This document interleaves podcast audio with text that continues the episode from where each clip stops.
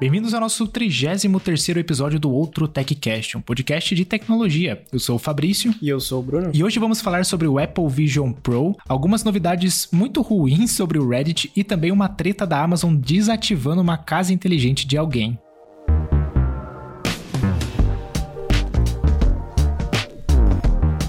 E falando de Apple Vision Pro, porque não tem como a gente terminar de falar dele naqueles 10 minutinhos finais do último podcast. Aham. Porque a tecnologia daquele negócio é. Tipo assim, se- é o que a gente falou, se for como mostraram, é revolucionária, né, cara? E a expectativa tá no topo. Sim, demais, cara. Acabei fuçando um pouco mais a internet pra ver se eu achava alguma coisa de da- do pessoal que testou falando, né? E eu tava assistindo o podcast do, do pessoal do Genius Bar lá, do John Prosser, da, da, da galera lá. E eles fizeram um evento ao vivo e convidaram dois youtubers lá. E os dois também falaram, cara, que o negócio é impressionante. É tipo a melhor coisa que eles testaram. Uhum. Então eu já tô com a expectativa lá em cima também. E é engraçado, eu vi também umas, umas opiniões divergentes, assim. Parece que teve uma demo que era tipo um filme 3D, daí a borboleta vinha e pousava na sua mão, no seu dedo. ah, sim. Algumas pessoas que fa- falaram que, mesmo sem ter a sensação tátil, sentiam de alguma forma que a borboleta tinha realmente pousado. Mas eu também vi o MKBHD falando que pra ele foi o contrário. Tipo assim, quando ela pousou, quebrou a, a sensação de imersão, sabe? Aham. Mas achei bem interessante. Que, aliás, é um negócio que a gente não comentou muito, né? Mas se você passar a sua mão na frente da parte digital do que você tá vendo, será que faz o recorte perfeito da sua mão? Então, eu acredito que sim, cara, porque hoje em dia tem empresas que conseguem fazer mágica só com a câmera do iPhone, sem LiDAR nem nada, sabe? É, Eu já vi alguns exemplos assim. É, se você pensar que a webcam do computador, tipo Microsoft Teams, o Zoom já consegue recortar bem, né? Um equipamento com 6 ou 16 câmeras. 12, acho que é 12. Coisa pra caramba. A 12, errei. errei de todo jeito. é... 12 câmeras deve ser mais capaz, né? Uhum. E já entrando num- numa das coisas que a gente anotou aqui, né? Essas 12 câmeras, assim como a tela e vários outros sensores, são feitos todos pela Sony, né, cara? Sim. Eu não, não sabia que a Apple tinha uma parceria com a Sony assim, porque eu acho que os displays, pelo menos, eram feitos pela Samsung e pela LG. Eu acho que as lentes da- das câmeras do iPhone eram Sony, eu não, não sei dizer, eles nunca falam, né? Foi até uma- um assunto engraçado que eu vi no Twitter lá, que eles chamam o Apple Vision Pro de Sony Vision Pro, de tanta coisa que a Sony fabricou pra Apple, né? Ah, mas tá certo, né, cara? Não adianta reinventar a roda. Tipo assim, seria muito bom se a Apple tivesse controle de todos os elementos, né? Mas se você for esperar você criar uma câmera, um sensor não sei o que e tal, você não vai liberar o produto nunca. É o que aconteceu com, com o Intel, né? Eles usavam o processador da Intel todo esse tempo. Enquanto eles usavam isso, desenvolveram os chips M1, M2. E agora não usam mais Intel. Inclusive, já realmente quicaram falaram que a migração tá completa e não tem volta. E. Bom, mas tipo assim, não esperaram a criar o próprio chip pra lançar o produto. Então, acho a parceria bacana. Que não é uma parceria, né? É uma relação comercial, tá comprando a- as lentes. Uhum. E inclusive eu acho bom, eu sou, um- eu sou muito fã da tecnologia da Sony quanto à lente, né? Minha câmera é da Sony. Então eu gosto do trampo que eles fazem. Então não acho ruim, não. Eu acho que a Apple é, é uma boa eles realmente explorarem essas tecnologias de outras empresas também. Porque eu, eu imagino, né? Se a Apple tivesse que fazer o, o- a pesquisa e desenvolvimento do- dos sensores, do, das lentes, das telas, ia ficar bem mais caro o produto, que já é caro pra caramba, né? Sim. É, eu acho que um dia talvez chegue até a ser, por causa que, se eu não me engano, eles estão criando uma tela deles já, não estão? É bem possível. Faz muito tempo esse rumor, cara. Então, uma hora deve virar verdade. E daí você viu que também a Sony tava se recusando a fazer a quantidade de, de câmeras que a Apple queria. Aham. eu não vi exatamente por quê, mas eu imagino que seja tipo, não tem como, não tem como colocar mais gente pra trabalhar e fazer mais rápido. Ah, eu, não- eu não duvido que seja isso mesmo, cara, porque a Sony, é, ela tem o PSVR, né, o, o óculos de realidade virtual deles, tem as TVs Sony Bravia, tem os Xperia, que são poucos agora, né, mas tem. Tem que produzir os chips pros Playstations, que é um grande negócio deles, então, tipo, a Sony tem um monte de coisa para deles que eles precisam tocar, né. Eu imagino que, tipo, a Apple deve ter chegado e falado, ó, a gente tem dinheiro para bancar 2 milhões de dispositivos, vocês conseguem? Eles devem ter falado, não. É muita coisa. É. É porque, tipo assim, são 2 milhões vezes 12 câmeras, né, por exemplo. vezes 12 câmeras, vezes tela, vezes sei lá o que, então é complicado. Sim. Daí parece que a produção vai ser bem limitada, então a estimativa é que tenham 200 mil unidades ou 150, se eu não me engano. Mas também, tipo, os jornais, as manchetes fazem parecer pior do que é, sabe? a manchete é Sony se recusa, Sony diz não para a Apple. E no fim das contas foi só tipo assim, ou oh, não tem como, mano, vai demorar um pouco mais tempo. foi bem mais de boa. É, no fundo é isso que vai dar o clique, né, na, nas reportagens, então. Sim. Ou às vezes também é a Apple falando, tipo assim, como não vai ter tanta demanda, talvez, não sei. É, ela quer fazer parecer que também, ela quer criar demanda, né, com escassez. Tipo, tem poucos, então compra logo, senão você não vai poder comprar depois. Exato. Como ela sempre faz. Complicado, cara. Mas além dessa, dessa parte de hardware do Vision Pro, você manda de, manja de alguma coisa de software já que falaram? Aplicativo, alguma coisa? Eu sei que todo app para iPad pode ser compilado para Vision OS. Uhum. Por exemplo, eu tenho, uma, eu tenho um app para iPad, é só adicionar lá Vision OS como um dos destinos no, no Xcode, que, que faz os apps para plataforma da Apple. E aí ele já compila usando os materiais, o vidro lá, né? Vidro virtual, e você consegue testar. E, inclusive, hoje em dia, se você tiver um app para iPad, você já pode pedir no. Quando, faz... Quando você manda uma versão nova para App Store, precisa passar pelo review, né? Você já pode pedir pra pessoa que faz o review testar para você no Vision Pro. Ah. Ele vai te mandar screenshots, dizer que tá funcionando, que não tá funcionando. Eu achei isso bem legal. Ah, é da hora, cara. Eu quero ver o Home TV no, no Vision OS, hein? Ia ser da hora. Ia ser legal. Não vou entrar em detalhes, mas provavelmente o que vai bloquear é o VLC. Ah, é. Tem. o VLC complica um pouquinho a vida da gente. Tomara que seja igual o aplicativo de iPad para Mac, que tem o. Tipo assim, é o aplicativo do iPad, que é meio que roda, que roda no Mac, uhum. né? Não é necessariamente tudo que foi desenvolvido ter que também funcionar no, no Mac. É umas, umas loucuras aí que só entende quem tá desenvolvendo. mas. Ah, eu vi outras mudanças também no Swift UI, né? Que é que é como a gente cria as UIs dos apps, que agora a gente só tinha X e Y, agora tem Z também de profundidade, né? Pra você mandar uma coisa mais longe de você ou mais perto de você na interface. Uhum, da hora. E é bem legal que, por exemplo, tudo que você vê no iPhone que é uma stack, né? Por exemplo, telas que começam a aparecer uma em cima da outra. No Vision OS, se você, se você andar em volta, você vê o que tá atrás. Ah, que da hora, cara. Então é como se o seu. Pensa que o seu iPhone é 3D. Uhum. Vai surgindo uma tela em frente da outra. Se você virasse o seu iPhone de lado, você conseguiria ver as que camadas, sabe? Interessante. é bem, bem legalzinho. Mas eu não fui muito a fundo porque eu não consigo tipo assim, só ler a respeito e não começar a usar, sabe? É meio sem graça para mim. Sim. É, eu entendo, né? Tá aí um hardware que eu quero muito testar. E eu sei que eu não vou testar tão cedo. Vamos ver, né? Se tudo der certo, começo do ano que vem. A gente faz assim, ó. Eu compro, daí você paga a passagem para mim, eu vou pro Brasil e levo pra você fazer review. Você paga só a passagem, é bem menos que 3.500. Isso que eu ia falar, é mais barato que o, que o óculos, né? aí eu combino com você, você pode passar duas semanas usando aí à vontade. Nossa, vai dar bastante tempo. Você, você alugou o óculos por duas semanas. Né?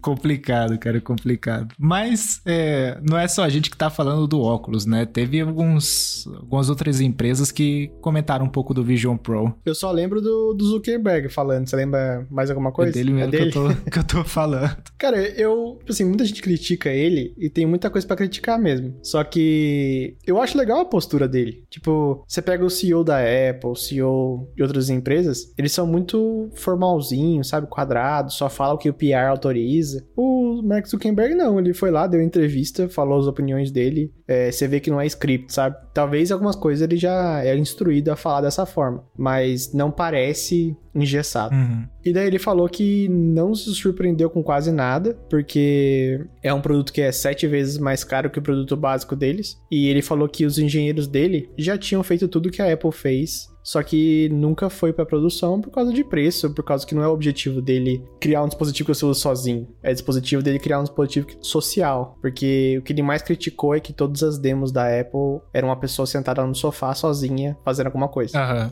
E o que ele quer é mais o Ready Player One, o filme lá. É jogador número um, o filme em português. É. é isso mesmo, é isso mesmo. Então, foi mais nesse sentido a crítica. E eu acredito, cara, não tem como a Apple fazer uma coisa que ninguém mais sabia como fazer, sabe? Uhum. Eu acho que os engenheiros da, do, da Meta já conseguiram fazer tudo que, que a Apple demonstrou, só que optaram por não lançar um produto de 3.500 dólares. É, isso porque a Meta não. É, assim, além deles optarem, eu acho que a galera não ia comprar. Porque a, a, a, Meta não tem o mesmo peso de mercado que a Apple, né? A Apple lança um, o Mac Pro lá de 7, 6 mil dólares, que é, a mesma, que é a mesma coisa que o Mac Studio, e a galera compra. Mas uh, a Meta fazer isso é um pouco complicado. E além disso, cara, eu acho que o, o Vision Pro vai trazer visibilidade pro Quest da Meta. Porque a galera, a, muita gente tá ouvindo sobre VR agora, não conhece muito do, do assunto, porque a Apple quer trazer isso para todo mundo, né? Uhum. É, eu acho que o, o VR do, do Meta vai ser o Android do iPhone, sabe? É. Exato, cara. E até um pouco diferente, ó, porque realmente o Vision Pro não é o mesmo público. Não tem nada a ver um público com o outro, sabe? O Vision Pro não tem, não tem jogos, basicamente. Sim. A demo que eles fizeram foi usando um joystick de, de videogame normal, rodando um Apple Arcade. Então, o negócio que eu achei que fosse ter e não vai ter é o Beat Saber, aquele joguinho de Guitar Hero com sabre de luz. Não vai ter porque não tem. É o que a gente tava conversando. Não tem tracking, tipo assim, de movimento de mão, braço. O tracking é de gestos, pequenos gestos e pequenos deslocamentos, tipo gesto de pinça com o dedo e puxando para direita, sabe? Uhum. Agora, se você fizer o gesto do Beat Saber, que é tipo mexer o braço rapidão, não, não vai funcionar. E faz sentido porque não é o propósito dele, sabe? E, e realmente, cara, tipo, a parte do. O que o Quest vai ganhar de muita gente é a parte de jogos também, porque é o, é o, é o que eles fazem muito bem. Apesar de eu não gostar que você precisa de uma conta do Facebook pro negócio funcionar, é um dispositivo mais barato e tecnológico que tem no mercado, né? É, é, mas vamos ser sinceros, quem liga, mano? É. Tipo, cria uma conta nova e usa só pra VR. O, o, ruim, tipo, antigamente eu, tinha medo disso por causa que, tipo, tudo era atrelado, a sua conta. Agora é o quê? Não usa mais o Facebook, então é o quê? Instagram, WhatsApp nem, nem conecta um com o outro, ou conecta. Não sei, eu acho que conecta, cara. Acho que só conta dá permissão para fazer aquele stories em ambos de uma vez, né? É. Mas não é mandatório. E é, só mais uma conta, né? Google também tem seus dados. Não tem como fugir hoje em dia. E, e o legal do Quest é que, tipo, beleza, exclui minha conta do Facebook. Ele vai parar de funcionar? Não. Eu pego o cabo USB-C, conecto no meu PC e consigo usar toda a minha biblioteca da Steam, que tem suporte a VR, e jogar como se tivesse um, um dispositivo próprio para isso, né? Então, sim. Eu achei, eu acho essa parte legal do Quest. Inclusive, eu gostaria muito de testar um Quest, só que acho que eles, eu, eu não sei se eles começaram a venda do Quest 3 já. Eu acho que não, né? Só anunciaram. Não, é fim do ano. Ah, tá. Ah, beleza. Eu já joguei o, no Quest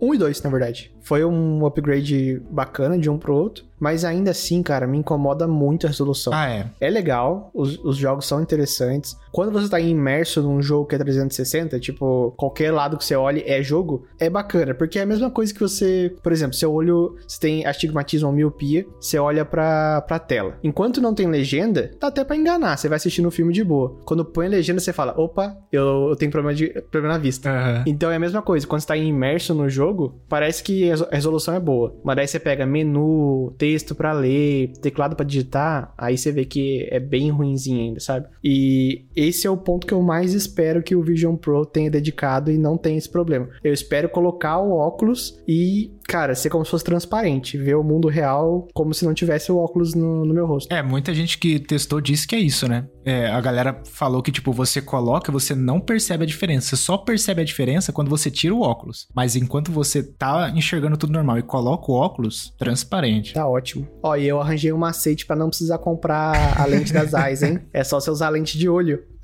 Pior que funciona, cara, funciona. Eu, eu só não sei se o seu olho resseca, né? Não, deve funcionar, né? Ah, resseca, acho que. Mas também usando o computador resseca. Não, eu digo por causa da, do óculos fechado, sabe? Tipo, o óculos tá fechado, tem a ventoinha ali soprando o, ar ali. Aí nós já vamos para os usos médicos, né? A gente pega colírio que demora mais para evaporar. Exatamente, cara. Mas eu acho que funciona assim, se usar lente. Não, não deve dar ruim, não. É, dependendo do preço, eu acho que vai ter que ser esse o caminho. Porque é o que você falou no último podcast, o seu grau pode aumentar, então toda vez tem que fazer uma lente nova. Eu, sinceramente, eu acho que a primeira lente do óculos tinha que ser de graça, tinha que ser incluída no preço. Sim. Porque sem ela você não consegue usar, né? Então poderia ser aquele discurso de queremos incluir todos na nossa plataforma, etc. Então, tinha rumores, cara, que a primeira. Não sei se era a primeira ou o primeiro kit ou algumas lentes seriam gratuitos. Ah. Ou, tinha gente falando disso. Porque além da lente, quando você compra o Vision Pro, ele, ele vem moldado pro seu rosto. Parece que tem uma configuração, não sei se é na,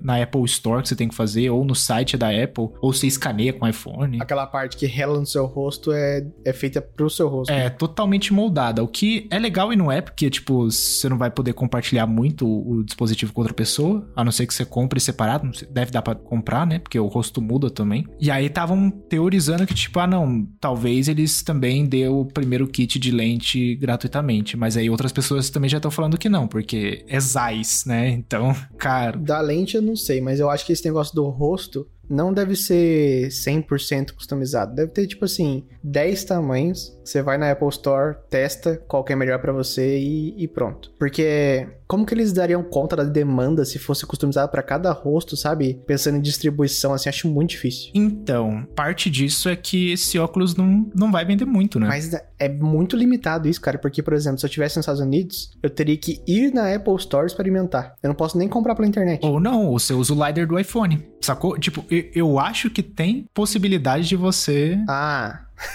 Caramba, você chuta que vai ser tão avançado assim? Ah, é, pô, eu duvido não, cara. Deles fazerem o scanner, o scanner do rosto, eles já vão fazer isso com o Vision Pro também. Mas, mas daí como produz? Produz instantaneamente, impressora 3D ali. Não, aí vai, vai entrar no backorder lá e vai, vai demorar. E, e, e eu digo isso porque a galera que testou disse que, tipo, a, o próprio funcionário da Apple disse: Ó, oh, infelizmente a gente não vai conseguir o, o ajuste correto do seu rosto, porque isso é customizado. A gente não tem todos os tamanhos aqui. Então você vai ter que usar esse. Eu acho que isso aí é Air Power, mano. Nunca vai ver a luz do dia. É.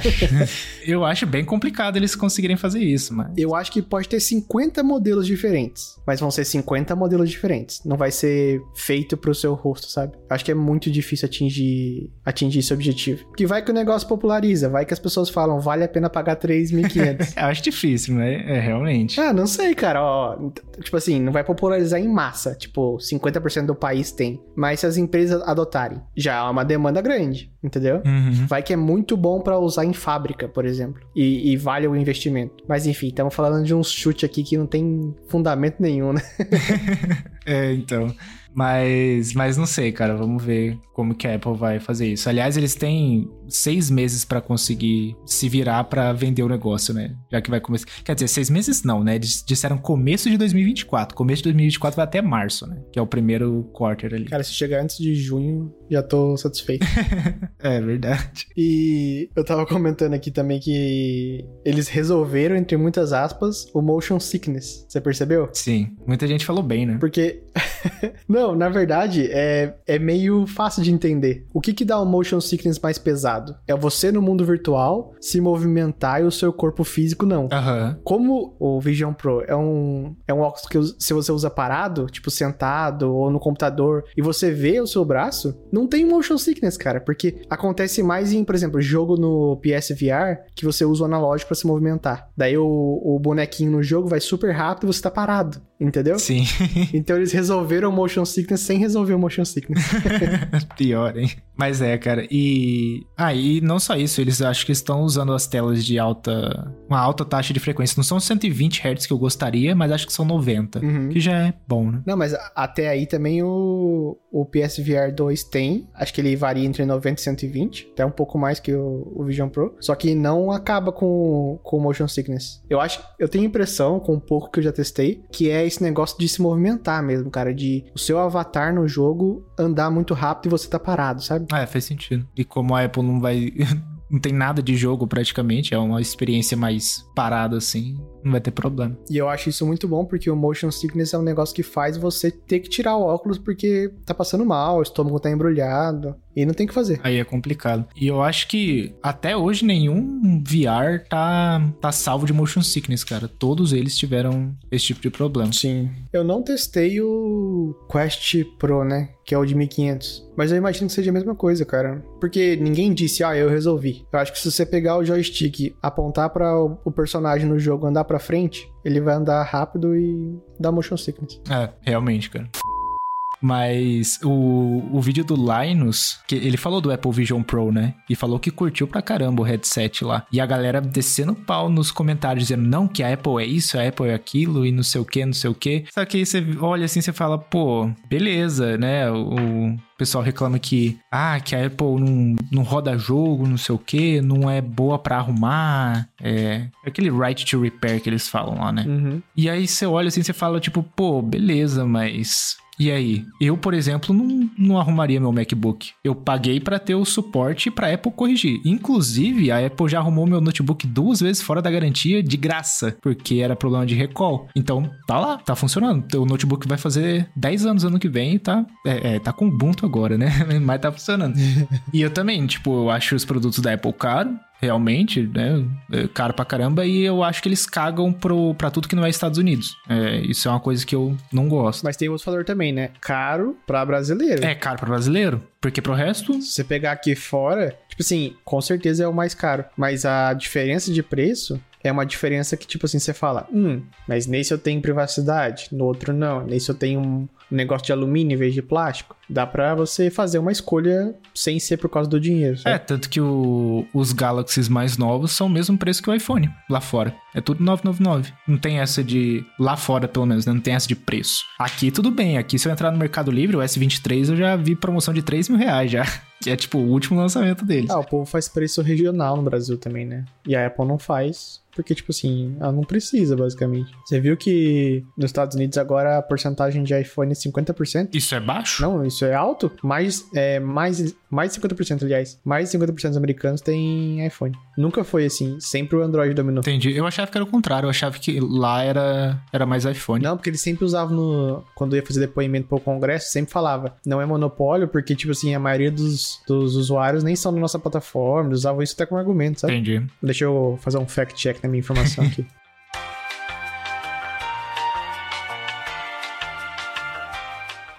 No Google ele dá o resultado como 49,9%. Uhum. Mas se eu vi uma manchete, quer dizer, provavelmente essa manchete tem uma base de dados mais recente, né? Tipo, uma última pesquisa. É coisa pra caramba, né? Pensando que a Apple é uma só. O Android é a Samsung, a Lenovo, a Google e sei lá quem mais. Um monte de empresa tem. Eu né? queria ver uma concorrente que fosse mesmo estilo da Apple. Faz tudo. Mas não tem como, cara. Não tem como por causa de aplicativo. Isso que mata, porque é igual essa. A, a proposta da, da Nothing, aquela empresa lá do CarPlay. Car, CarPay, alguma coisa assim. CarPlay. Do CarPlay, que é o cara que fundou o OnePlus, né? Ele queria bater de frente com a Apple. Queria trazer o celular que, tipo, trouxesse a mesma experiência. Mas no final é o Android mid-range com lá qualquer outra coisa que tem no mercado, a diferença é que tem uns LEDs atrás. Não tem como fugir muito disso, né? É, a única empresa que poderia é a Google, mas ela só lança uns negócios que são bons, mas não são os melhores, né? E lança bem restrito também, porque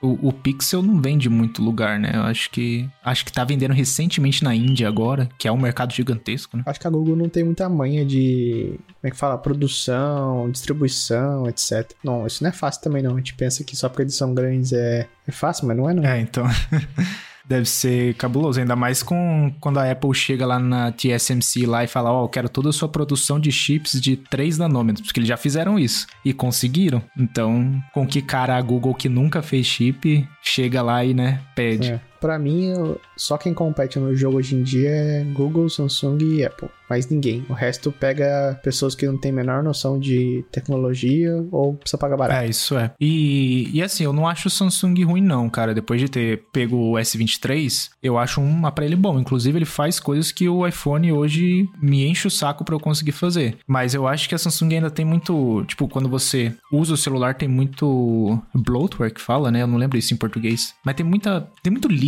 dentro do celular, sabe? Não é uma experiência legal. Hum, sim. Mas, pô, a maioria das ferramentas que tem na Apple, tipo, ah, quando você configura um iPhone ou conecta alguma coisa na sua, na sua conta do iCloud, você já compartilha a senha Wi-Fi. Isso eu curto pra caramba. No Samsung já tem também. Então, várias coisinhas assim eles já têm como função, sabe? É, eu acho que de ecossistema, quem compete mais é Samsung e Apple, não Samsung e Google. É. Eu só peguei mal que eles voltaram atrás com aquele speaker deles, cara. Lembra que tinha um speaker? Da Samsung? Que eles lançaram? É, eles lançaram um speaker com Bixby. Caraca, mano. Né? Sabia não. Nem fiquei sabendo é que Bixby também, né? eles não, nunca deram muito certo. Mas é assim, eu acho que não deveriam ter desistido, porque é a primeira versão. Os caras fizeram o negócio, né? Tipo, lançaram uma primeira versão. A primeira versão nunca vai ser tão boa. Vai ser sempre pior que a segunda. Mano, sabe o que, que eu faria, ó? Dinheiro não é problema e. Vamos supor, né? Dinheiro não é problema e eu consigo, sei lá, escolher a empresa que eu quero ser dono e, e fazer as decisões. Aham. Eu acho que eu pegaria a Microsoft, faria um celular top, usando o Android mesmo, integraria, tipo, muito bem com o Windows. E criaria um speaker que usa chat GPT. Poderia ter chamado de Cortana, eu nem mataria. É, Cortana é um nome legal. Inclusive, Tipo, Siri é tem uma fama muito pior que Cortana, eu acho. é. Você manja do. de como nasceu a Cortana? Você tem ideia da, da história? Não lembro, cara. A Cortana ela é um personagem de um jogo da Microsoft, que é o Halo. Ah, aham. Acho que o meu irmão me falou. Então, tipo, já ganhou. A Cortana sempre ganhou o público gamer já também, né? Então, é uma coisa legal. E eu concordo, cara. A Microsoft agora com o, o, o GPT consegue fazer muita coisa. Eles pegam, fazem o celular deles lá e mandam ver, cara. Cara, a não ser que, tipo, seja muito difícil fazer isso que eu vou falar agora, não tem por que não fazer. Que é restringir o modelo com só coisas que não são subjetivas. Como assim? Que eu já falei várias vezes no podcast, tipo, é, política é subjetivo, saúde é subjetivo. Ah, sim, sim. Você restringir o modelo pra coisas objetivas. Daí não tem, não tem por que ter medo, sabe? É, apaga a luz. Lá vai lá, é apaga a luz. E consequentemente pode, pode perguntar: Ah, a outra luz também tá acesa, quer que apague? Que tipo, isso a Siri nunca vai fazer. É, então.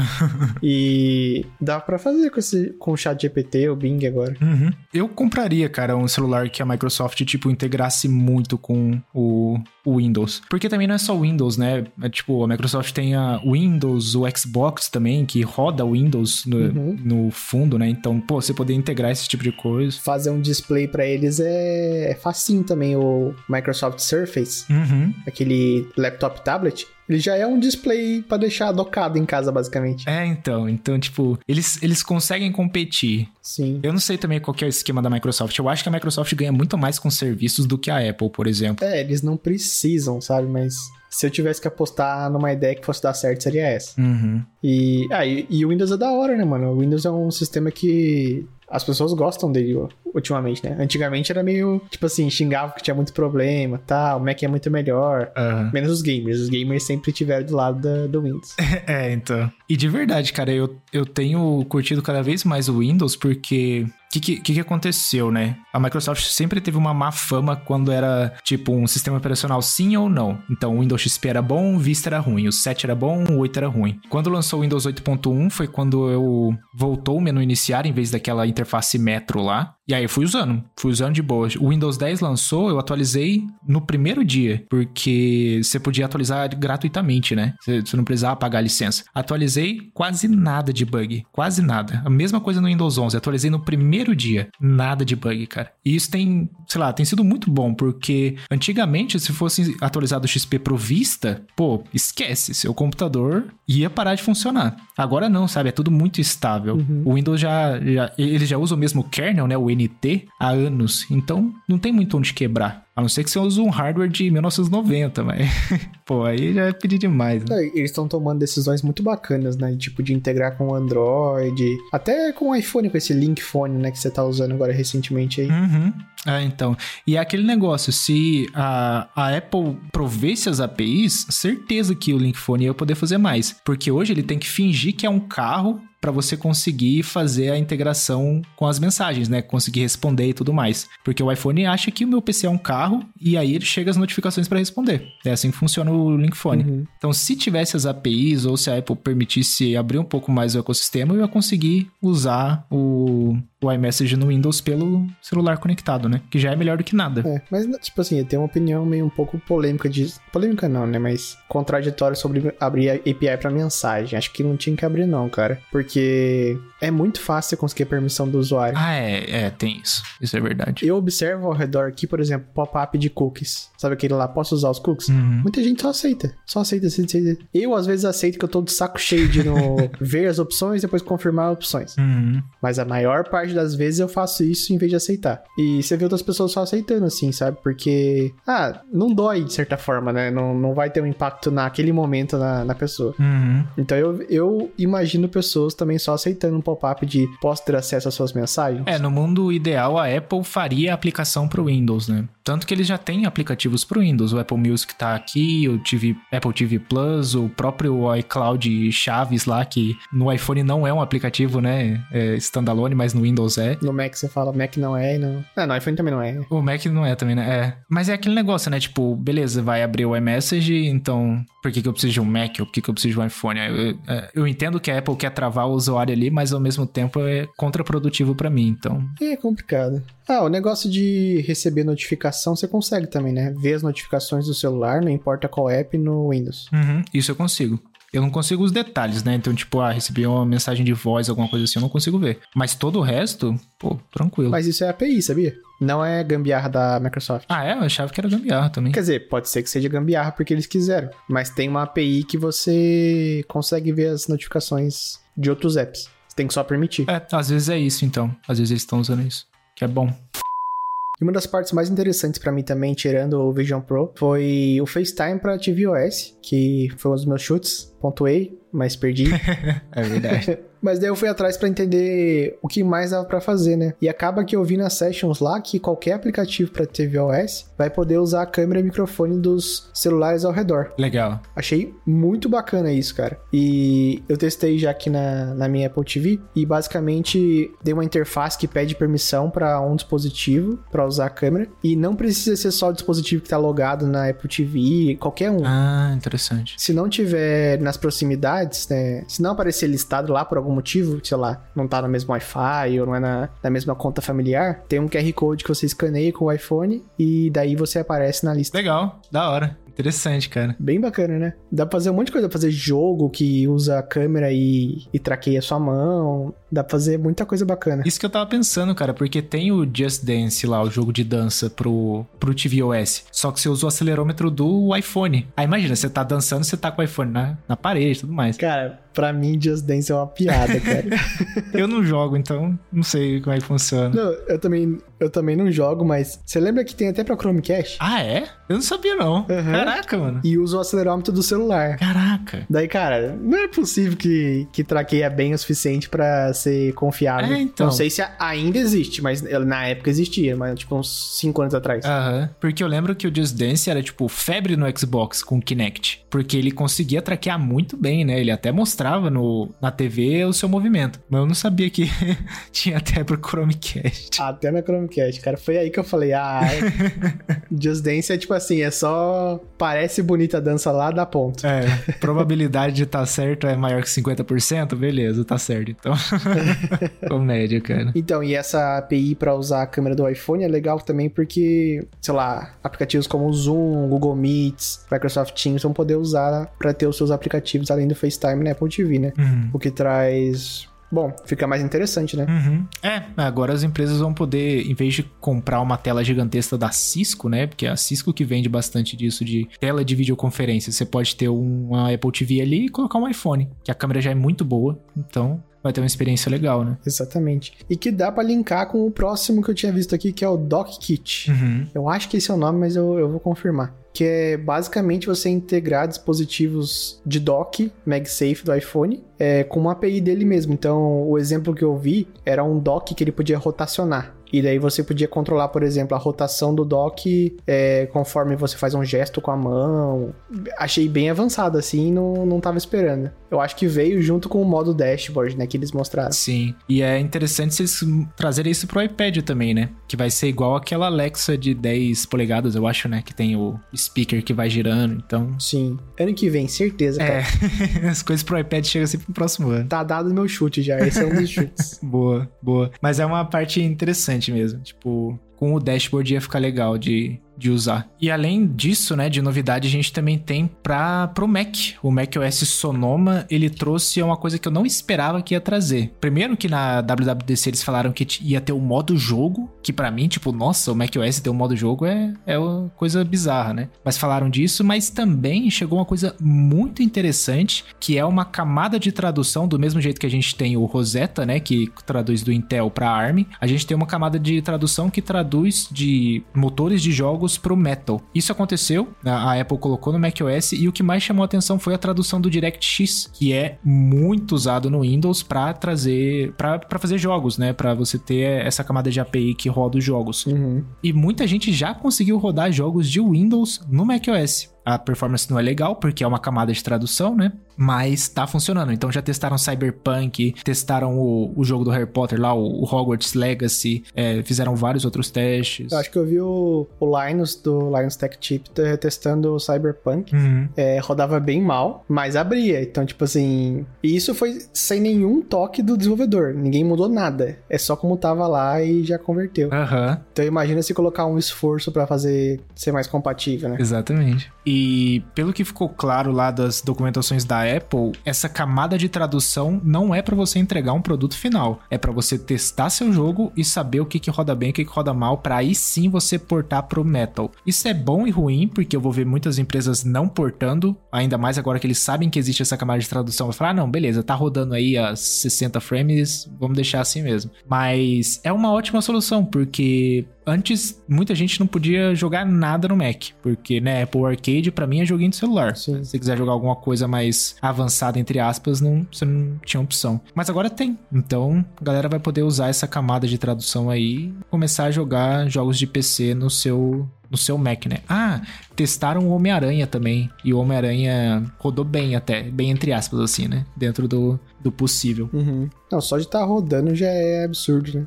E parece que eles usam, ou pelo menos parcialmente, o Wine, né? É. Lembra do Wine? Uhum. Teve até uma polêmica disso aí, porque eles, eles usaram o código, o código do Wine para portar esses jogos, e, e, ele é open source, né? Eu não sei se o Wine é open source ou que o Wine usa é open source, não sei. Só que parece que a Apple pegou o código, deu alguma. incluiu algumas coisas do Mac lá, e na hora de contribuir pro código open source, parece que jogou um monte de coisa inútil lá, só pra dizer que contribuiu, sabe? Isso foi o que a galera falou, né?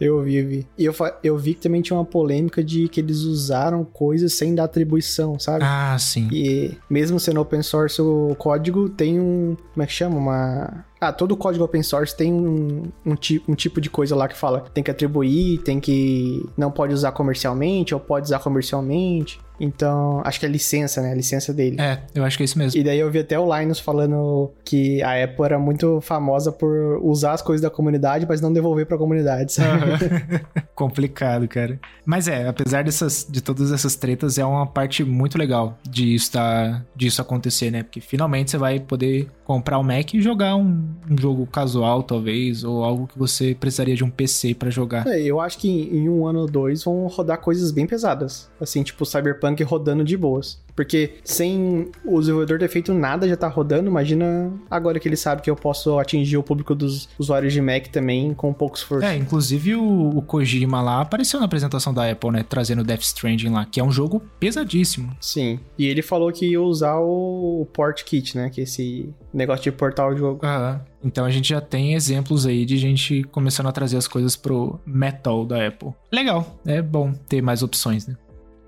E outra coisa interessante que a gente pode testar já é o iOS 17, né? Apesar de eu, pelo menos, não recomendo a galera instalar o beta, né? Mas né? existe a possibilidade, inclusive agora é gratuito para todo mundo, né? Pelo que eu entendi. Uhum. Eu instalei o, o, iOS, na verdade, o iPad OS 17 no meu iPad Pro de 2018. E assim, fora a lock screen que eu posso customizar e os widgets que eu posso interagir, não vi nada de diferente, cara. Mudança brusca, assim, sabe? É, as features mais pop são essas também, né? Eu coloquei também no meu iPad, porque no iPhone beta 1 é complicado, né? Apesar que os comentários estão que tá tudo certinho, app de banco funcionando, não tem muito problema não. Ah, legal. Mas as coisas que mais impactam assim quando você olha são as que você falou mesmo, widget, lock screen. Teve uma coisa que eu testei que foi legal, que foi aquele de clonar a voz. Ah, sim. Eu ainda não testei, eu quero testar. Eu fiquei lá 15 minutos gravando as frases que a Apple passava e até que foi bom o resultado final assim. Uhum. Para minha voz eu achei que ficou melhor o da Apple do que o do Eleven Labs. Só que o do Eleven Labs é mais assim, não parece cortado, sabe? É mais fluido a, a voz. Sim. Só que do da Apple ficou mais parecido com a minha voz, na minha opinião. Uh, inclusive, um, um adendo aí do Eleven Labs, eles estão para lançar uma versão do modelo deles que fica muito parecido, tipo, muito parecido, mas só tá disponível pro tier Creator pra cima, que é tem o gratuito, tem o básico, que é 5 dólares, e o Creator é 22 dólares por mês. E parece que o resultado é impressionante, cara. Eu não vou testar, 22 dólares é muito caro, pô. Pô, vamos testar.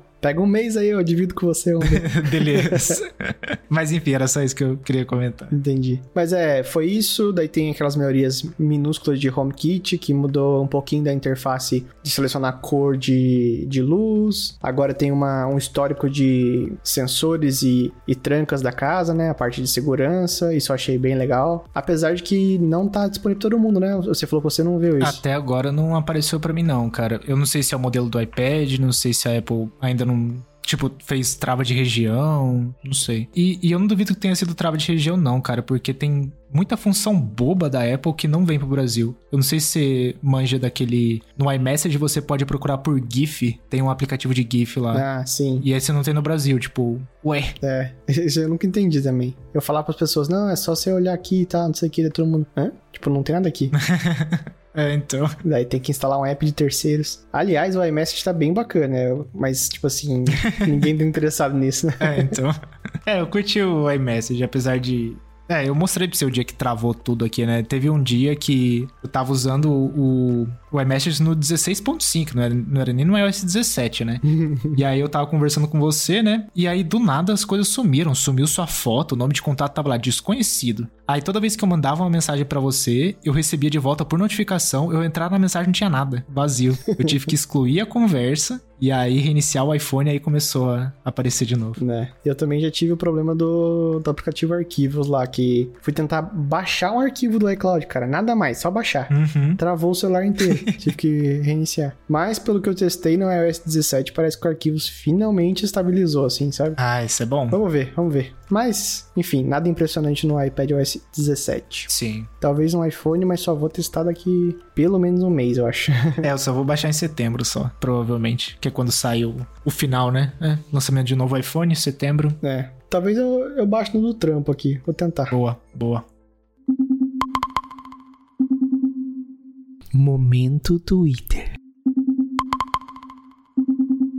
E agora saindo um pouco do mundo do Apple e indo um pouco pro mundo resto, porque, né, quando a gente fala de rede social é, é muita coisa disponível no mercado, mas parece que o Reddit tá seguindo um pouco os passos do Twitter e deixou muita gente furiosa, porque o Reddit agora tá querendo cobrar muito mais pela sua API né? Tem muitos aplicativos de terceiro que usam a API do Reddit para gerenciar o conteúdo ou mostrar o conteúdo que tem no site. Para quem não sabe, o Reddit é tipo um fórum imenso onde você tem subfóruns e você pode comentar coisa, pedir ajuda ou escrever bobeira, né? Então, ele, ele é um site que tá aí há muito tempo no, no mercado. E qual que é a treta disso, né? Apesar da API não ser tão cara quanto a do Twitter, isso já matou o aplicativo mais famoso do Reddit, que é o Apollo. É um aplicativo muito bom, que tem várias funções lá, e que dá de 10 a 0 no aplicativo do Reddit. Que inclusive eu uso o Apollo e não vai mais funcionar, né? Usava. Usava, é, porque morreu.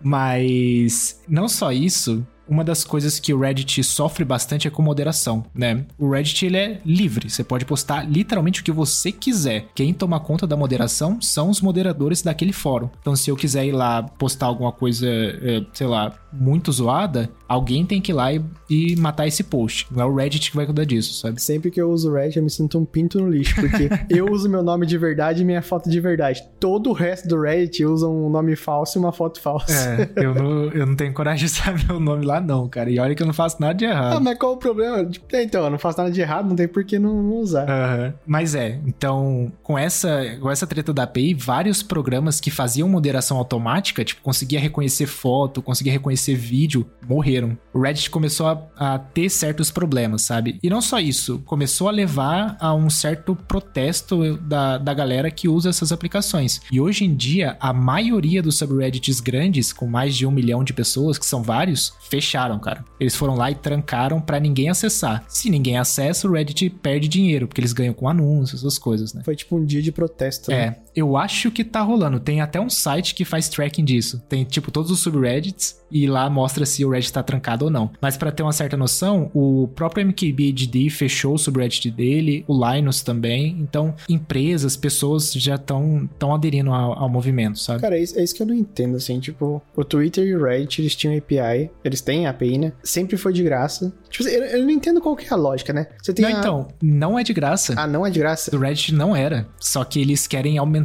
muito o valor. E esse é o problema, sabe? Mas era tipo assim, um, um preço bobo, né? É, um preço que dava para os aplicativos se sustentarem, né? Daí as pessoas criam uns business ao redor da API deles, o que torna a plataforma deles mais valiosa, daí eles aumentam o preço. E mata o business das pessoas. Deve ter gente, tipo o cara do Apollo, talvez ele tenha outros apps, mas com certeza a maior renda dele era pelo Apollo. Uhum. E você estragou a, a renda de uma pessoa, né? É, então, estragou uma empresa, né? Porque o Apollo é uma empresa. Sim. E tiro no pé, né? Porque volta para você, você perde usuário, é, você perde entrada no seu site, mas ao mesmo tempo, quando a pessoa não usa os seus, seus tools, né, suas ferramentas, é, você também não lucra com anúncio, não lucra com, com coisas do tipo. Então, o quão ruim também esses aplicativos faziam pro, pro Reddit em si, né? Eu não sei, é uma pergunta, tipo, pra deixar no ar. É, o do que rolou. É que tá rolando muita mentira também. O, o pessoal tá, tipo, colocando o dedo na cara do CEO do Reddit, porque parece que ele tá colocando informações. Ele diz uma coisa em um lugar e diz outra coisa em outro lugar, sabe? Mas parece que o Reddit tava tendo lucro nesses últimos meses. Tipo, eles tinham lucro mesmo sem a mudança da API. Então eles não estavam morrendo, sabe? Sim.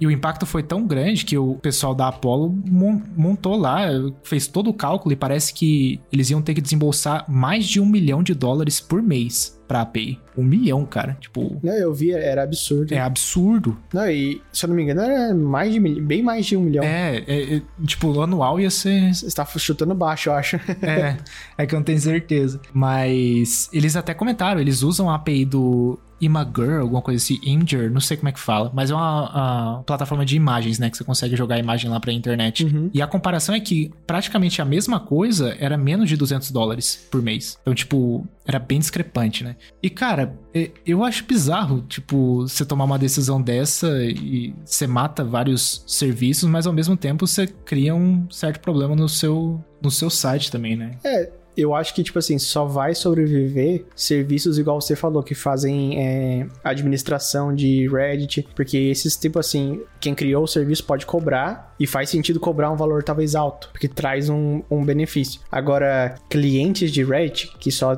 tipo assim, tudo que eles te dão é, é uma UI bonitinha, né? Tipo assim, não faz muito sentido você pagar todo mês para ter um negócio desse, né? Uhum. Daí, não sei, eu acho que não faz mais sentido existir cliente de Reddit terceiros. É, então. E, e é aquele negócio também, cara, isso é algo que eu venho pensando muito é, com toda essa treta que aconteceu do Twitter e agora do Reddit também. Por algum motivo eles acham que tanto o Twitter quanto o Reddit são necessidade humana, sabe? É tipo, a gente faz o que a gente quiser e vocês têm que, têm que aceitar, sabe? Tipo, se o Reddit ficar caro, o pessoal vai parar de usar. Tem várias outras plataformas aí que fazem a mesma Sim. coisa. O Twitter também, apesar do Twitter ser o mais consolidado, pô, os brasileiros tudo usam Instagram. É, esse, esse povo fala da boca pra fora também, tipo assim, quero ver se tem coragem de, de deixar a plataforma 100% paga. Uhum. É, então. Não tem, cara. Não, ninguém entra. O pessoal vai parar de usar e, tipo, não é necessidade de. Não sei nem como é que chama disso. Igual agora o Twitter Blue tem como você escolher só aceitar ver as coisas de Twitter Blue. De. Desculpa, de receber mensagem de Twitter Blue. Então, mas tipo assim, eu, vamos lá, eu assino. Se eu ativar essa opção, ninguém ao meu redor vai mandar mensagem para mim. Sim. E teve rumor também do, do Twitter Blue, já um rumor de algum tempo atrás já, mas já estão saindo prints de uma build do, de uma versão do Twitter lá que vai ser limitado pra galera que não tem Twitter Blue a quantidade de DM que você pode receber. De um certo ponto é bom, porque eu só recebo DM de bot, né? Só não, né? Tem, eu recebo DM sua de outras Nossa, pessoas também. também. Cara mas tem muita DM de bot, coisa que o Elon Musk falou que ia acabar, mas não acabou. então, tipo, aos poucos ele, ele parece que eles estão querendo empurrar ao máximo assim, tipo, pague, pague, pague, senão você não vai usar a plataforma. Por mim, tudo bem. Pode colocar lá, eu não uso, tá tranquilo. Ai, ai. Enfim, ó, teve um momento Twitter, ó. Faz tempo que a gente não, não fazia. Verdade, verdade. momento Twitter com participação especial de Reddit. Fim do momento Twitter. E parece que temos um preview aí já do Matter 1.2, né? O, o protocolo que eles vão atualizar com bastante suporte a, a, novos tipos de dispositivo, né? Eu vi que eletrodomésticos, ventiladores, sensor de qualidade de ar, robô, robô aspirador no caso, né? Tudo vai se englobar nessa próxima versão, nesse ponto 2 que mais você viu? Cara, tem bastante coisa interessante, né? Eles, na real, eles atualizaram pro Matter 1.1 faz pouco tempo, com várias correções, que era bem necessário, né? O Matter ainda tá meio bugado. Mas a versão 1.2 eu achei bem interessante, porque essa parte de trazer mais dispositivos para as plataformas é legal. Então, os eletrodomésticos, sensor de qualidade de ar, que já existe há muito tempo, mas nunca foi suportado pelo HomeKit, por exemplo. É, lava-louça, lava-roupa, eu acho que tem Putz, eu fiz uma. Pra galera que tá ouvindo, vai lá no Descomplicando Tech que tem uma, uma enquete que eu fiz lá do que, que vocês querem ver é, de dispositivo no Matter. Mas lá tem a lista de todos que vão lançar com 1.2. E eu vi isso numa print do Twitter, né? Daí eu pensei, pô, será que isso é real? Será que não é vazamento? E o bom do Matter é que ele é open source. Então eu fui lá no GitHub dos caras e já tem várias menções deles, é, até do que você pode controlar com as coisas. Então na casa do. No caso do da lavar roupa, que foi o que eu consegui achar lá, você consegue con controlar o ciclo que tá lavando, o status do que tá acontecendo, que é muito bom, porque significa que o HomeKit vai ter isso, né? O HomeKit só tem o basicão, né? se a gente for pensar. Significa que possivelmente vai ter isso. Né? É, se a Apple atualizar. Pode demorar um pouco, mas... É... Mas eu, eu acho que a Apple tá bem investida assim, porque eles falaram até que ia trazer as fechaduras para ter suporte ao HomeKey, né? Que gerencia todas as senhas e tal. Então acho que eles estão investidos. E é muito interessante interessante, cara, porque com isso, além dos dispositivos novos, vão ter outras melhorias, né? Uma das coisas que eu menos gosto no Matter hoje em dia é o tempo que leva para você parear o dispositivo. Porque você vai lá, é, é, super simples de parear, né? Você vai lá, escaneia o QR Code e espera. Só que esse espera demora. Eu já tive casos em que a, o tempo de pareamento foi 5 minutos. Pô, 5 minutos para conectar um dispositivo? Como assim, né? É algo que eu gostaria que, que melhorasse. Mas vamos ver. Eu acho que a Samsung e a LG vão, vão dominar com essa, com essa nova categoria do Matter, né? Yeah. Pô, lava-louça. Na TV já tá compatível também, mas. Parte de eletrodoméstico, né? Com certeza vão, cara. É ansioso. Torço também pra que a Roborock traga os robôs aspirador pra essa plataforma, né? Porque eles são os mais famosos, assim, o que dá para comprar sem pesquisar muito, que você sabe que a marca é boa. Porque hoje em dia tem um monte de marca de robô aspirador e, tipo, difícil ver. Porque pode até ser bom o robô, mas vai ter update, vai ter onde comprar refil da, do paninho, do, da, da vassourinha embaixo. Então é complicado. Então, pelo menos quando você escolhe uma marca de confiança, é só comprar dessa marca que tá tranquilo, normalmente. É, então. Inclusive, é um adendo aí, outro adendo.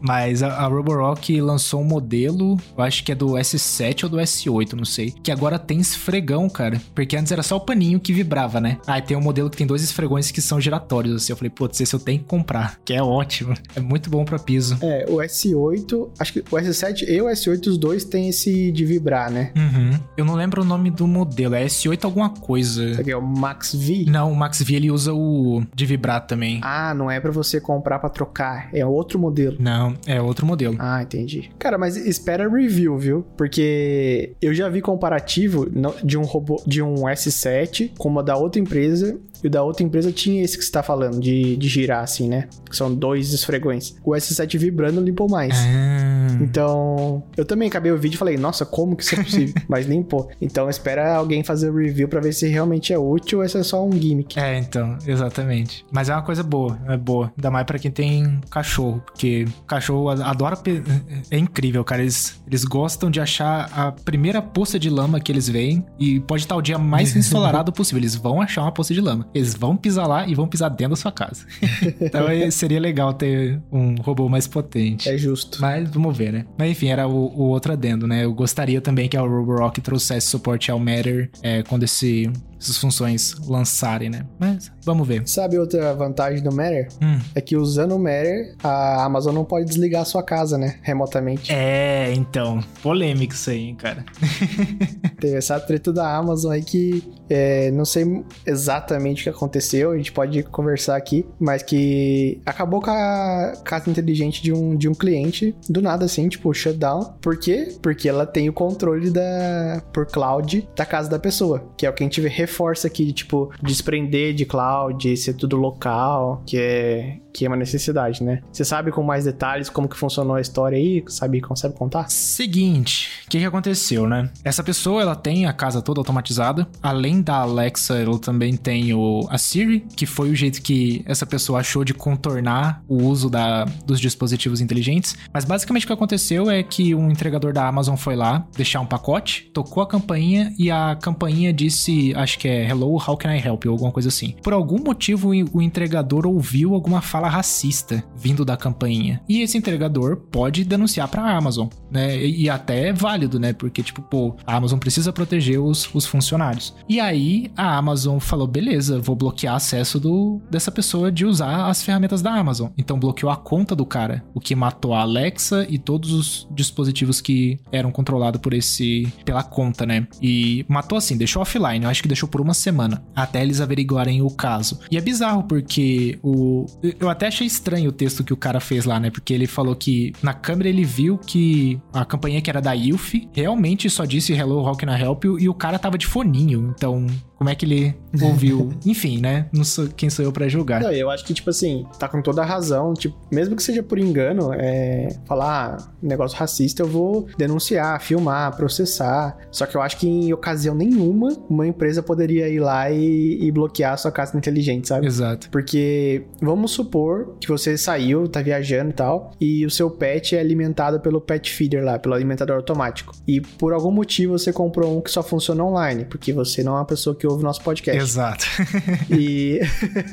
e daí para de sair comida. Porque uma empresa decidiu que ela, tipo assim, ela julgou a ação e puniu você sem passar por nenhum tipo de, de justiça e você sofreu as consequências por um negócio que nem é verdade, entendeu? Não, e além disso, dá, pode ser ainda pior, porque o, sei lá, o seu pet parou de receber ração, por algum motivo deu alguma faísca na sua casa, começou alguma coisa a pegar fogo, você não vai saber, porque você não vai receber notificação, porque é tudo conectado online, e a Amazon simplesmente decidiu desligar a casa da pessoa. Desligar, assim, né? Todo o acesso online. É, aí tem dois problemas, né? Um problema da empresa poder fazer esse tipo de coisa, e o outro problema da pessoa ter comprado os dispositivos que dependem da Amazon. Uhum. São dois problemas. E eu acho que o segundo problema é. As pessoas não, não sabem disso, sabe? É, eu acho que muita gente não tá nem aí. É, só acham que funciona via Wi-Fi, beleza, vai funcionar. Ou é, até acontece, muita gente confunde Wi-Fi com internet. Acha que o Wi-Fi é a internet. Então, para eles não existe uma segunda opção, sabe? Eu sempre evitei usar coisa da Amazon, é,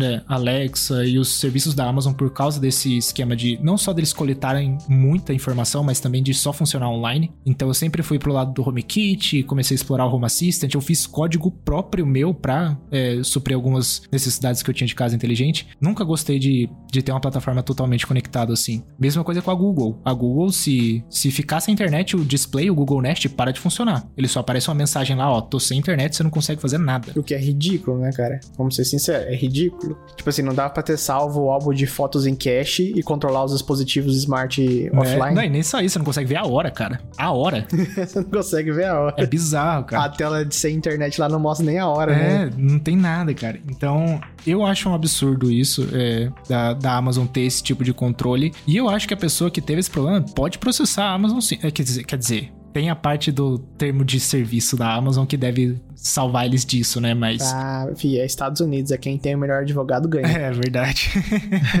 não, mas é, eu acho que mesmo estando no termo de, de uso lá, é um absurdo, cara. Não é possível que eles, eles se blindaram tanto no termo de uso para esse caso aí, que eles podem barrar o serviço por causa que o entregador achou que ouviu uma coisa e não ouviu. Uhum. Inclusive, tá gravado em, na câmera de segurança do cara, né? Então. Não, eu acho que mesmo que ele tivesse ouvido é, uma frase racista, não poderia, tipo, desligar a casa inteligente da pessoa. Você passa por um processo processo judicial, né? Senão, tipo assim, anarquia, né? É complicado, cara. E, e é o que a gente vem falando em praticamente todo podcast que a gente fala de casa inteligente. Não dependa da internet. Não dependa de uma empresa de terceiro para controlar a sua casa. Ah, pô, usa o HomeKit, o HomeKit é muito caro, não sei o que. Você não vai ter esse problema. Ah, quero para uma coisa mais DIY. Usa o Home Assistant. É difícil de usar? É. É difícil recomendar. O... Na verdade, no mundo ideal, você teria até que abrir mão da, do HomeKit, né? Porque o HomeKit, quando você acessa fora de casa, você acessa pelos servidores da Apple. Então, no mundo ideal, é o Home Assistant. Só que, tipo, não tem como isso ser é, qualquer pessoa sem, sem conhecimento de tecnologia configurar um por conta própria, né? Então você tem que procurar as opções menos piores. É, então, exatamente. É complicado, cara. E aí, beleza. O Matter ajudaria um pouco disso, mas será que a, a, a Alexa funcionaria offline com o Matter? Eu acho que não, porque tem um reconhecimento de voz. Eu acho que eles não rodam isso local. Do mesmo jeito que a Google acabou a internet. Todos os assistentes, né? Não tem nenhum assistente que funciona offline para tudo. A diferença é que HomeKit roda automações offline. A Alexa, as rotinas, é tudo depende da internet. Então vamos supor que o exemplo lá do alimentador do, do pet fosse uma rotina, é, não ia não ia alimentar. E se fosse o HomeKit, alimentaria porque é offline. E é complicado, né? É uma notícia até tensa pra, pra gente que recomenda a casa inteligente. Porque com que cara a gente vai recomendar alguma coisa da Amazon se eles dão,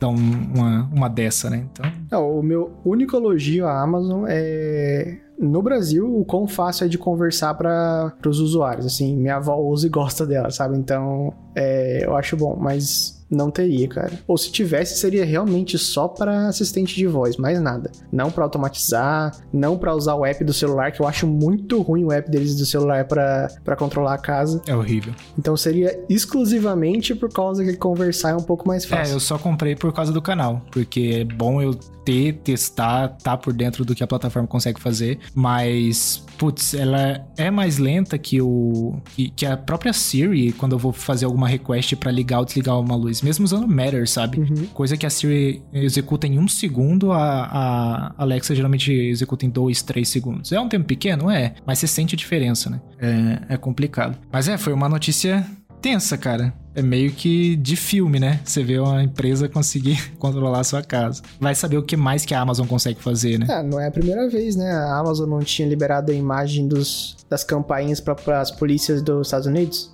Você lembra disso? Lembro. É complicado, cara. Mas é isso. É, nossa mensagem é: não dependa da, da, da nuvem ou da internet para controlar a sua casa. Sempre tenha ou um backup se você quiser usar as coisas da, da Amazon ou da Google, ou sei lá, use o Home Assistant. Sofra um pouco.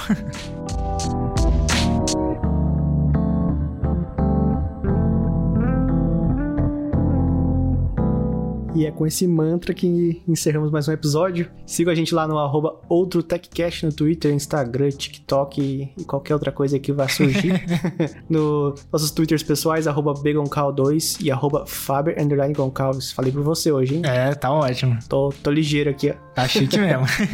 Avalie o podcast lá com cinco estrelinhas e obrigado, Giovanni, por mais essa edição. E antes de fechar, não esqueçam que o último episódio foi um episódio especial, que a gente até apareceu em vídeo, hein? Então tá lá no Descomplicado Explicando Tech, dê uma olhada, dê um comentário lá que a gente gostaria muito de ouvir de vocês. Comenta lá, vocês são tudo torto, ou rosto feio. Isso aí, pessoal. Remédios pra espinha, põe, põe tudo lá. E é isso, valeu. Falou.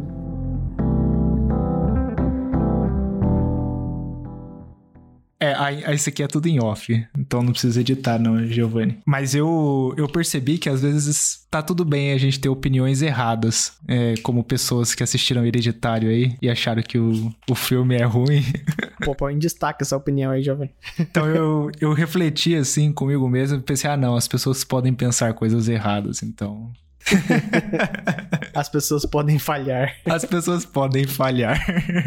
É. Só que você tá em desvantagem aqui, meu querido. Giovanni também achou uma bosta hereditária. Sério? Caraca, mano. Uhum. Minha mãe também. Caramba, mano. Um monte de gente que assistiu, que eu, que eu conheço, curtiu pra caramba. É, acha um dos melhores, sabe? Mas é, é esse o negócio. Se você for googlar, todo mundo tem essa opinião. Mas talvez ou eu criei expectativa demais. Bem possível. Ou eu vi tarde demais. Uma coisa que aconteceu, tem um filme de terror também chamado A Bruxa, alguma coisa assim. Que a galera hypou demais pra mim ver. E eu achei engraçado o filme, cara. Então eu não curti. Eu acho que aconteceu a mesma coisa, sabe? A bruxa? Não é a bruxa de Blair, não, né? Não, é um que tem uma. que eu achei uma cena muito engraçada. Que vê um bode correndo e dá uma chifrada no cara assim e atravessa o cara.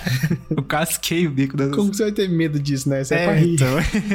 Mas eu lembro que quando eu assisti o Hereditário, o, o Oliveira tinha sugerido para mim e eu não, não, tinha visto nada do filme. Eu só fui lá no Torrent, lá baixei e falei, ah, vamos ver, né?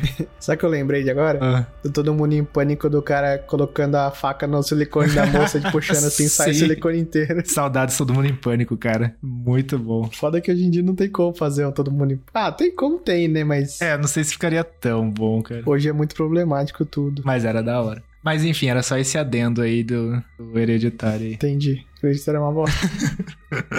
Ou não, é sério, mano. Eu acabei o filme falando assim, ok, mano, ok. Caraca, mano. Não, não é, não é um filme ruim, não. Não é um filme ruim. Mas não dá medo. É, é, é assim, eu tive medo de algumas partes só. É, teve parte assim, é, o que mais. Eu, eu acho que o filme me deixou desconfortável, tá ligado? Acho que uma parte que eu menos gostei é a que aparece a, a galera peladona lá olhando pra, pra câmera. Ah, não, isso aí é. Eu fiquei extremamente desconfortável. É onde começa a dar um incômodo. É, e essa parte eu fiquei tipo, nossa, que merda é essa, né? É a que deu calafrio. Não, e é, e é bem. É bem quando começa a aparecer um ou outro pelado, né? É. Tipo assim, sei lá, uma pessoa pelada, branca, né? Tipo, bem pálida, Uhum. é, num canto escuro, assim, né? Acho que tem. A primeira pessoa é, é um frame que você olha assim, você não sabe se tá lá ou se não tá lá, não é? Aham. É isso mesmo. É, esse aí começou. Esse aí foi meio creepyzinho. Aham. Essa foi a parte mais tensa, mas. Qual, qual que foi o scare? Que eu assisti Hereditário várias vezes, né? Uhum. Porque eu gostei do filme, assim, contrário de outras pessoas. Não, tô zoando, tô zoando. Tem tempo livre.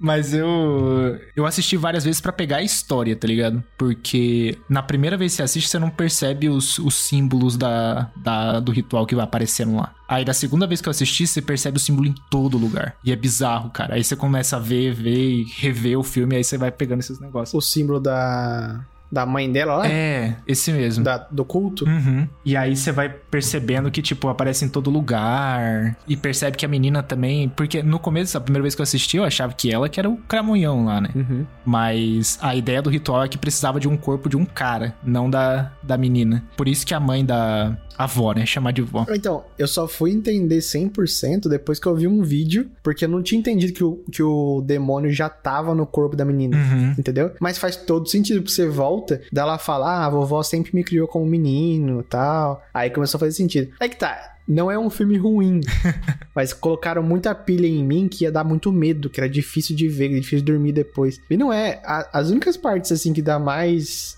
Que você lembra na hora de dormir é o final. Tem a, a mulher batendo a cabeça no teto, né? É, essa aí, a parte que ela corta o pescoço com o, o arame, Sim. isso aí é muito creepy. E, e realmente é exatamente isso que você falou. Tipo, o filme em si inteiro, acho que 10% é realmente, realmente dá medo, assim. Ou te deixa desconfortável. Quando a menina perde a cabeça lá. Não deu medo. Deu. eu Fiquei triste pra caramba. Eu dei uma risadinha, eu confesso. Tipo, eu fiquei pensando a cabeça do moleque que matou a própria irmã, né? né? Como é que ele ia chegar pra mãe que acabou de perder a própria mãe, né? Eles perderam a avó lá com a criança. E daí teve uma parte interessante também, né? Que foi quando tava na mesa de jantar, ela meio que falando pra ele assumir a culpa. E daí ele responde: Ela nem queria ir na festa, você que forçou. Não, já, já pesou a conversa. É, uma coisa que eu curti foi a atuação da mulher. É, eu, eu, eu acho que ela não chegou a ganhar Oscar nem nada, mas dá pra ver o desespero nela, cara. De, nessas cenas, assim, sabe? Dela triste, o pé da vida. Não é o primeiro filme de terror que eu vejo dela. Tem impressão que eu já vi. É, eu, eu acho que é o primeiro que eu vi dela, não sei. Toda mulher branca, muito esquelética assim, faz filme de terror. É. Parece que, sei lá, por, por aparecer muito osso na cara, dá mais as- estranheza nas pessoas, sei lá. É, então. É cabuloso, cara. Mas enfim, é um filme que eu, eu curti pela, pela história mesmo. Achei a história melhor do que, por exemplo, a, a Freira ou Invocação Paranormal, sei lá. É Invocação Paranormal, né? Invocação paranormal é bom. Não é Invocação Paranormal? Não, Invocação do Mal. Invocação do mal ou atividade paranormal? É, é que eu quis falar dos dois filmes, tá ligado? Então eu já juntei. Entendi, entendi. Invocação do mal eu acho melhor. É, Invocação do Mal eu já acho mais leve, por exemplo. É, em questão de história, assim. Tá? É que tá, né? É que faz tempo que eu vi, né? Então, eu lembro que na época eu gostei bastante. Agora eu peguei hereditário, foi meio que uma decepção, porque eu achei que ia dar muito medo. Então é difícil comparar, tem que, tem que ver de novo. Uhum. O Atividade Paranormal, eu, eu gosto da série, mano. Que teve vários filmes já, né? É, E um vai conectando no outro. eu gosto porque é gravado em câmera, né? Uhum. Eu não sei se você viu a história também. Caraca, hoje a gente tá com tempo mesmo. É, mas acabou minha reunião. Não sei se você tá de boa aí. Não, manda bala, manda bala. Mas, pelo que eu vi da história, não sei se é verdade também, tava no site de notícia, mas vai saber, né? Foi uma produtora independente que fez o primeiro filme, tudo com câmera, lançou o primeiro filme, aí o Steven Spielberg viu isso e começou a fazer o funding dos outros filmes também, sabe? Mas eu achei muito legal que eles ficaram com a câmera. Eu, eu acho que isso dá um cagaço, sabe? Eu lembro da mesma notícia, acho que é, é isso aí mesmo. Ah, legal. Eu só não sabia que era uma produtora, eu achei que fosse tipo um casal que resolveu fazer um filme. Ah, eu, eu acho que é uma produtora indie. É, faz mais sentido. Mas é, eu achei legal, é um conceito bom e dá um cagaço, né? E, e na franquia tem filmes bons e ruins. É, Normalmente os ruins são os que não ligam com nada. E os bons são quando, tipo, conecta com o filme anterior e tal. Daí você fala, puta, é, é, é- é por causa disso que aconteceu tal coisa. É, eu acho que o que eu menos curti foi o. Eu não vou lembrar o nome do filme, mas é um que o cara é mexicano ou latino. Que ele literalmente ganha superpoderes. Sei. Não, pô, mas no final é muito bom. Você não lembra o final desse filme? Eu não lembro. Que o final ele abre a porta, ele sai meio que no culto das velhas do filme 2, alguma coisa assim, você não lembra? Ah, eu não lembro, cara. Ó, vou ver de novo, assistir hoje.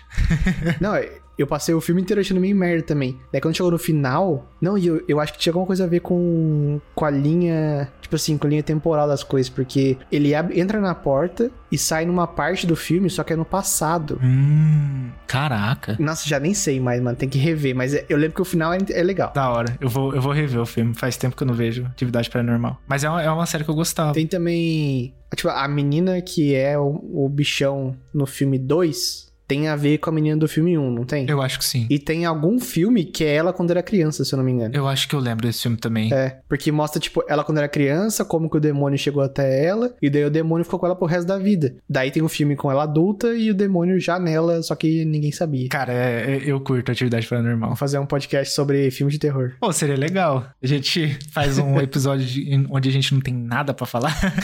Aí a gente fala de filme de terror.